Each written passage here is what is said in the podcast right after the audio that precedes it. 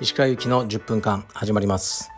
おはようございます。えー、っと東京は気持ちのいい朝です。週末は天気が崩れるそうですね。今日も5時に起きて、まあ、トレーニングして7時にカフェに行って、まあ、食事とちょっと勉強をしてました。で息子を幼稚園に送って今ですね。ちょっとね5時起きではあのトレーニングが足りなくなってきたんで4時45分に起きようかなと 思ってますね。はい。だんだんそうなっちゃいますね。やっぱ朝が最高ですね。じゃあレターいきます。えー、っとはじめまして。いつも楽しく聞いております。相談なのですが私の所属する道場の人でかっこアジアチャンピオンかっこ閉じ。かっこ全日本チャンピオンかっこ閉じを名乗っている人がいます。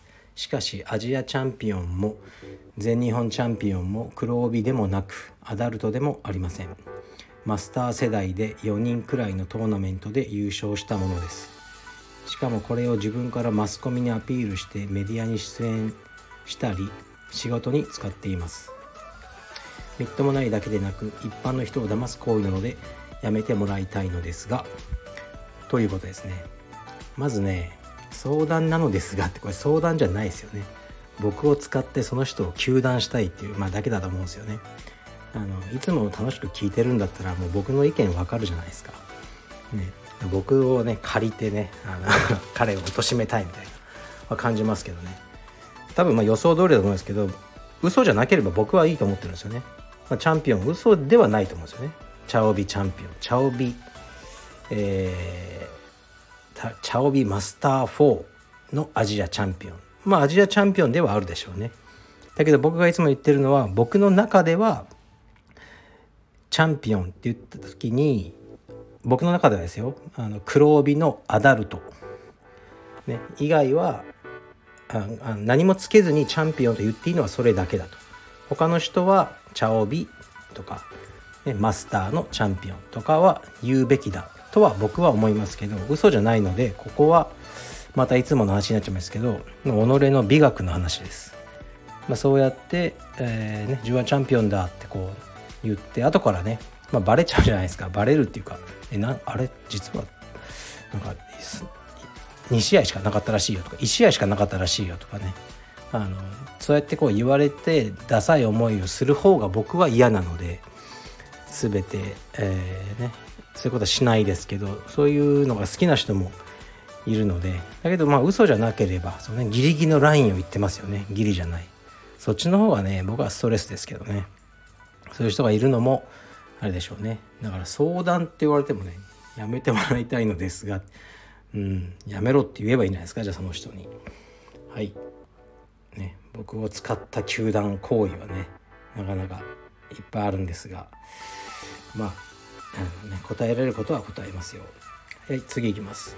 えー、柔術界のステロイドについてどう思いますか？批判する方の知識が、えー、あまりにもなくて驚いています。そしてステロイドは批判するのに海外の明らかなユーザーの柔術家を崇めていたり主張も曖昧な気もします。大会で検査がないのであれば暗黙の了解ではないでしょうか。そしてサイクルを組んで検査を免れるテクニックだと思います。石川先生はどう考えてますか？うんこれね多分3回ぐらい同じ人だと思うんですよね。僕が答えてないってことは興味ないってことなんですよね。だけどもうあまりにも来るんで答えますけど興味がないですね。その競技柔術ってもう全柔術のその競技の1%以下のそのもうね最先端のこう戦いしてる人ですよね。ステロイドを使ってるとかは。でも僕は彼らの気持ちとかももうよく分かんないんでうん。ちょっとあんま興味がないとしか思わないですね。僕興味がないって思うと本当何も考えられないんですよね。だからまあね使わない方がいいんだろうけど僕はすごく健康が好きなんで自分の健康を害することはこうしたくないんでね。はい。でも僕最初アメリカに行った時2 5 6歳でバキバキだったんですよ。そしたらいきなり会った人に「ああいうジューシング」って聞かれたんですよね。えジュジューシングってどういう意味？って英語分かんなかったらあの横にいた人がそれはまああのえー、っとまあ隠語で「ステロイドやってるかって意味だよ」って言われて「えやってないよ」って「プロテインさえ飲んでないよ」って言ってたんですけど1年間ジュースボーイっていうあの呼ばれてましたねクラスで。ほんとバキバキだったんで。だからこうあいつ使ってるよとか言うのもね分かんないですよ。ナチュラルでバキバキで強いやつもいっぱいいますからね。はい。すいません。ちょっと興味がないですね。はい次いきます、えー、石川先生お疲れ様です。子供の習い事について質問です。私はブラジリアン柔術青帯で職場近くの道場に通っています。長男が4歳になり理想としては同じ道場で充実を習わせたかったのですが距離的な問題などから本日自宅近くの空手道場に体験に行かせました。しかし子供は泣き出すなどをして見学すらままなりませんでした。習い事について子供の意思を尊重しやりたいことが見つかるまで待つのか最初は無理やりでも通わせた方が良いのかで悩んでいます。石川先生のご意見や息子さんの体験談等をお聞かせいただければ幸いです。よろしくお願いします。うんそうですね。やっぱり子供のポテンシャルって違うと思うんですよね。でほんもし僕もですねやったこともないけどバイオリンをやってたらむちゃくちゃ素質があったかもしれないじゃないですか。まあでも効果不効果僕はバイオリンに触れることもなく大人になっちゃったんで。だから全てをこうねトライさせるって無理ですよね。そういうのあるんでしょうね。だからそこはもう運じゃないですか。たまたま家のね横に充実道場があったのでまあ便利だからいいかって入ってみたらねすごく合ってて。とかまたその中でも運があるじゃないですか。すごい先生と会ってて世界チャンピオンになれたとかね。だから結局は、まあ、運なんで全てを支配はできないと思いますがあのでも子供の意思をね尊重しまくったらもうゲームしかやらないと思うんですよね。iPhone いじってる方が楽しいになっちゃうと思うからそこまで僕は全部意思を尊重する気もなくいろいろやらせてちょっと強制的にやらせるのもいいと思うんですよね。でその泣きじゃ泣き出しちゃう問題はこれは僕、まあ、教えてるじゃないですかキッズを。でね、4歳から受け入れてるんであのあるんですね入会とか体験とかで最初泣いちゃったり逆にふざけまくったり寝転がって聞かなかったりとかあってその見てる親の方が怒っちゃったりねちゃんとやりなさいとかとか僕にこう謝罪に来られたりすいません本当にとか言われるんですけどでいつもこうやって言うんですよ。いや最初は5分間できたら褒めてあげてくださいって。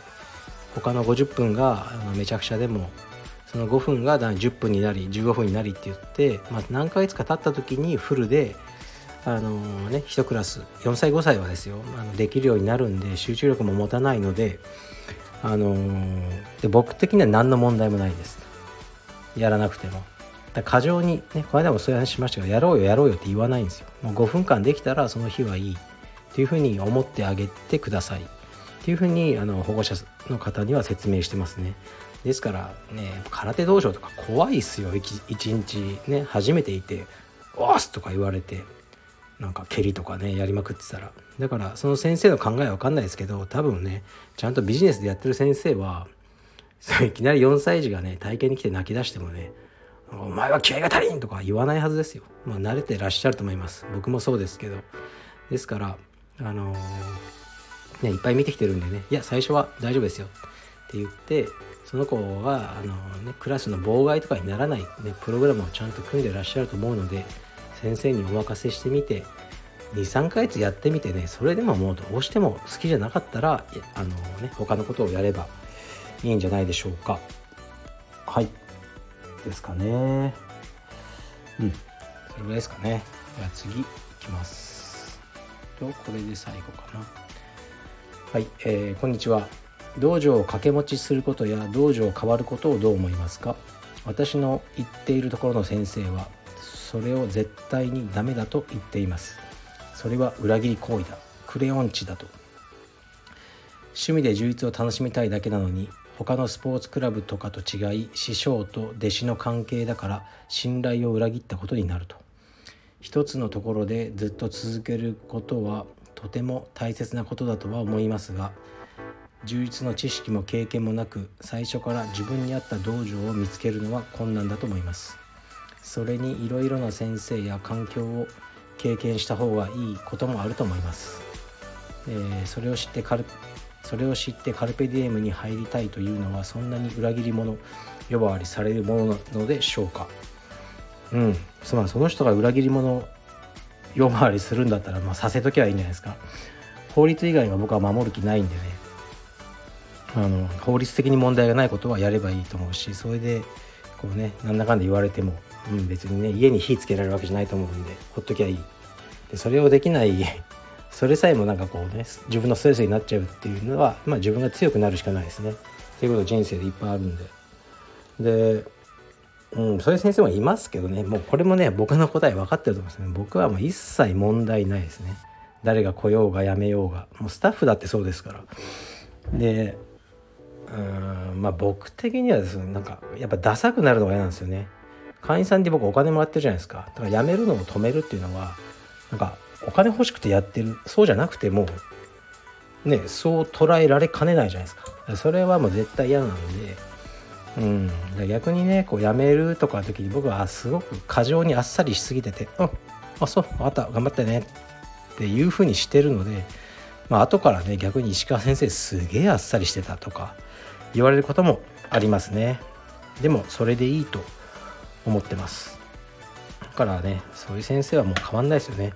でその弟子とね師匠の関係とか言ってもねじゃあねあなたがそうヤクザとかに拉致されたら先生一人で行くんですかね迎えに。行かないでしょ。でそういうことしないんだったら弟子とか師匠とかね簡単に使うべきではないですよね。だから最初今ね道場開いてますけど岩崎が。あいつが作ったパンフレットとか見ててなんか文科生って言葉があったんですよね。僕それ削除しろって言ったんですよ。そういう関係じゃないよって言って。うん。であのまあねそういううんまあそういう先生はいますしね。熱い先生が好きだっていう生徒もねいると思うんでね。一生ついていくとかそれはそれで全然ありだと思いますね。でもこう僕はね例えばカルペディウム青山が僕の中のコアなんですね。直接お金を頂いてる。で毎日行く道場の生徒さんですから。ね、その次がカルペディウム全体ですよね。ねまあ間接的にお金頂いてるし。っていう。でその次が、まあ、充実をやってる人たち他の道場でもですよね。っていうふうにこうだんだん広がっていくんですよね。だからやっぱり僕の中で一番コアな大事なのはカルペディウム青山の生徒さんっていうのは揺るぎなくてでも、まあ、例えば青山さんの生徒さんが辞めちゃってとか移籍して他の支部に行ったりしますよね。そしたら僕あのその日にインスタフォロー外しますねあの青山普通はまあ個人ページではフォローもしてないんですけど青山のえー、っとインスタでフォローしてるんですね。青山のえー、っとメンバーさんっていうのは。で移籍されたり辞められた瞬間にあのフォローを外しますね。でそれについてもねなんか細かく見てる人がいるんですよね。こう辞めたらすぐにフォロー外されたとか。うん。そりゃそうですよ。だってもう生徒じゃないんだから自分の。はい。でそっちの方がいいじゃないですか。生徒でもないのにずっとねなんかその人のことに興味ある方が気持ち悪いと思いませんか？はい。ね、いつもこういうこと言うとなんかドライな人みたいにねあのねあの言われちゃうんですけどね。ドライではないです。私は。いろいろあってもうねこの業界長くいてこれが最善だと思ってやってることです。あすごく長くなってしまいました。じゃあまた今から病院に2つ行ってきます。はい失礼します。